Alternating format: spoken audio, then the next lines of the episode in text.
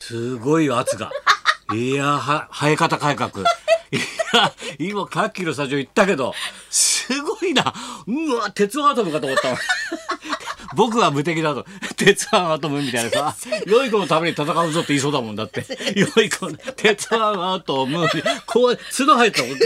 て俺レンジしかと思ったのか中村って言っちゃったもん思わずお前ふふさふさになっちゃったすごいよ圧がすごいですあれ今 ね。聞いたらなんかあれカツラではないんですよみんなうちのスタッフけど違うんだねは一本の毛に何本かこう植え付け てなんかなんかやっていくんだろこう増や増して増毛的な増増やしてるんですか。あれ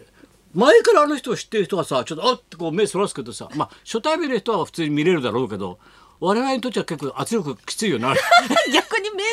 そその気目ちそのあどうもごご無沙汰してますうんみたいな さちょ触れちゃいけないのかなちょっと目線が髪の毛いっちゃうとさいけまずいからさどうもそうそう辛いよねあれ若返りましたからカッキーがもうふさふ若さいんにだよなっちゃってすごいですね。もうで当人も気に入っちゃってんだどうですか生え方改革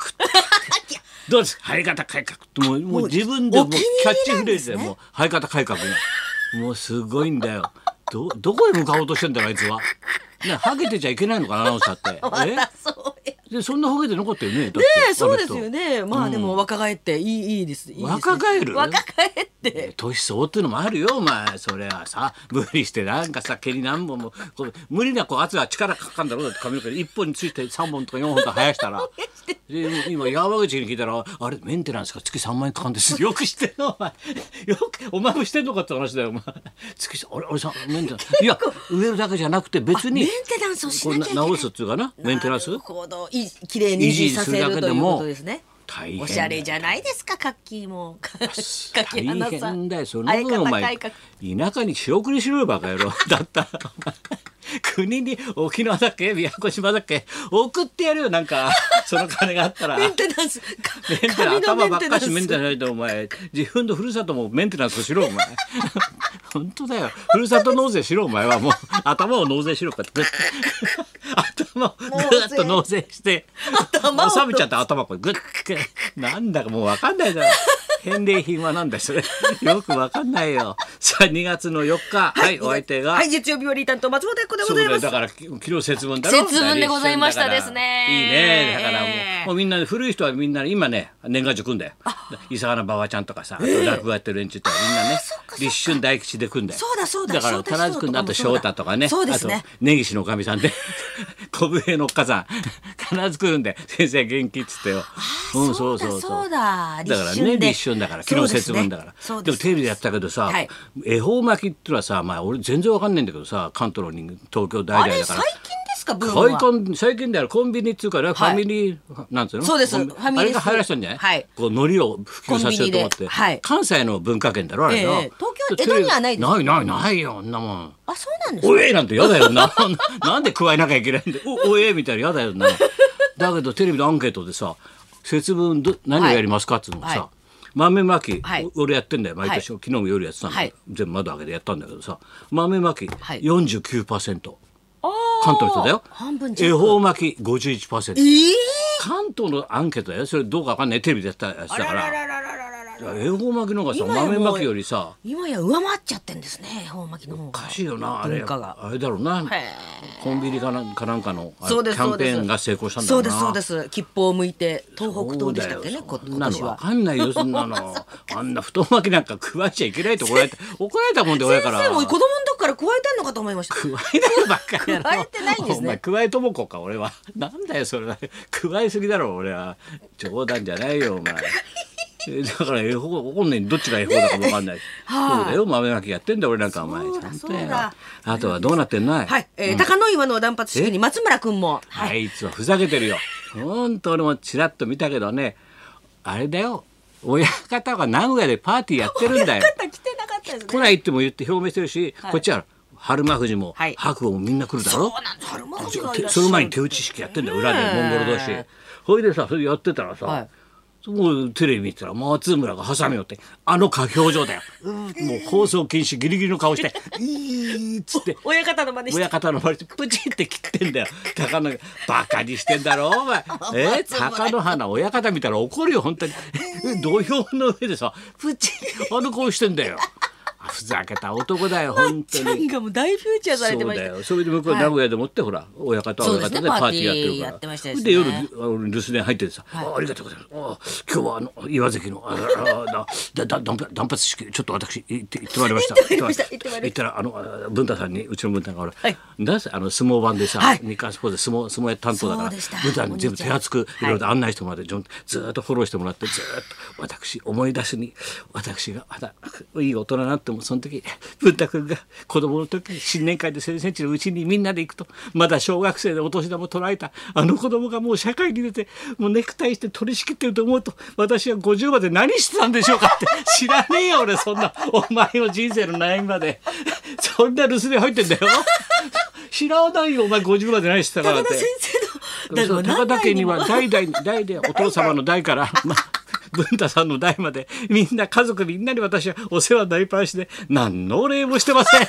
代々お世話にな何っちゃ一ってつそして50になってしまいました知らねえよそんなこと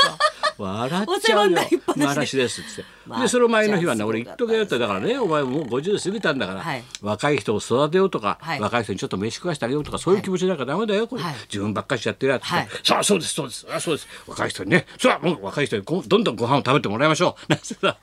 それは私失礼しました私はいそれはもうそうですお前長澤君貧乏こじらしてお前俺はお米を食ってんだからなお前長澤貧乏絵描きが今展覧会やってんだからちょっ長澤さんのと展覧会夕方行って見て、はいはいねそれちょっと軽くご飯でもおかわりするかと2膳ぐらい食べるかぐらいいやそういう気持ちないのお前人を育てようという気持ちはおいそれはわかるおかわり3杯までいいですあ三杯までいいですおかわりはかわりはご飯3杯までいいです長澤若手君もだったら中手を育てなきゃいけませんそうですここまで大きくしてもらったんだからつ ってでまた電話入ってって「今日は長澤君とあギャロへ伺いまして、えーその後あ先生の似顔絵を見ましてその後、えー長澤君にご飯を食べるか」と誘ったらあ「もう喜んで」と。えー、言ってまいりました。アブさんだって。さん出ましたなんだよ、それ。出ましたアブさん。二人で行ったらしいんだよ。アブさんしたらみんなね、お店中から喜ばれて、長澤君の野球の絵みんな知ってるから、あこれ描いた人かって逆に喜ばれて、ヤクルトの絵とかあるから、アブさんといえばあこものう先生ですね、野球ですからねと。ね。この、この絵の先生じゃないかって。逆にまた。 あよかったですねあのご飯三杯おかわりした って。すごいん長だ澤よ。さんにも食べてもらってすごいよ。メールも来てます。あ、徳光さんのバス旅も見ましたよ。うんた高田先生のあやってましたね日本放送のででビバリーヒルズ徳にさん徳俺がいると思って光来ちゃっさたんんだよご一行が乱入してるじゃありませんか。アズマックスもびっくりでしそうただよよ。って言ってらしいよ。や高ってましたやって橋ました入るから大丈夫だよって言ってたら、 曜日間違えてたんで、あの人も、おいだな、おい。でもご丁寧にもチョコレートね、そうおなん返ですしよにスタッフの皆さんからお礼をね。ありがとうれまたさ徳光さんが受付でうろうろしたんだよま たみんな引き連れてロケ隊うろうろしてましたうろうろしてたろうろうろしてましたそこへさっそうと現れたおばちゃんが我らが日原さん で「よどうしたい徳ちゃん」 あいいとこに見つかりました私スタジオ行きたいですけど任せなさい電話してるから な何やだもう入っちゃっていい入っちゃっていいのねす力になるな日原ささんすがですね。さすごいよお前すが常務素晴らしいです竹ね内。力かと思ったもん。すごいよ、お前、ドンみたいになっちゃって。すごいよ。入って入って大丈夫入ってって。それで長澤君がさ、またすごいよ、書くんだよ。鉛筆画をね。で、書くんだよ。はいこれで、俺のが出来上がったの、1週間徹夜で。こんなでかいんだよ。それどうしても、その、読売ホールのほら、30周年ライブ、はいはいそこにね、ちゃんと、飾りたいというのでさどうしても気持ちが髪の毛白髪一本一本描いたんだよこれね喉のシワとかさ鉛筆だからさ細かいのだからお前楽しみですね黒縁にすんなよって家になっちゃうからお前分かってますちゃんと賑やかな色で額にしてああ、じゃあ読売で見れるんいですやね。そこでネタがいよいよ解禁ですようわあ。もうみんな見た人がねやっぱりね愛情が入ってると一本一本線にねだからそうやってねみんなやってくれると嬉しいよね楽しみですねえー書いてもらってでっかい絵なんだようわあ。それあれつこで呼び売りホールでねあの掲げますじゃあ皆さんもね来ていただけるとね見ていただけると思いますこれ幸いというわけであはいそうだ今週またスペシャルウィークだからそうなんで早すめに早めにねちょっと行くよ、それでは行きましょうはい、今年は伊田店で駆け抜けます、ビバディミー賞受賞。まずは工藤官九郎さんらも登場です。はい高田文夫と松本彦のラジオラジオビバディヒルズビ。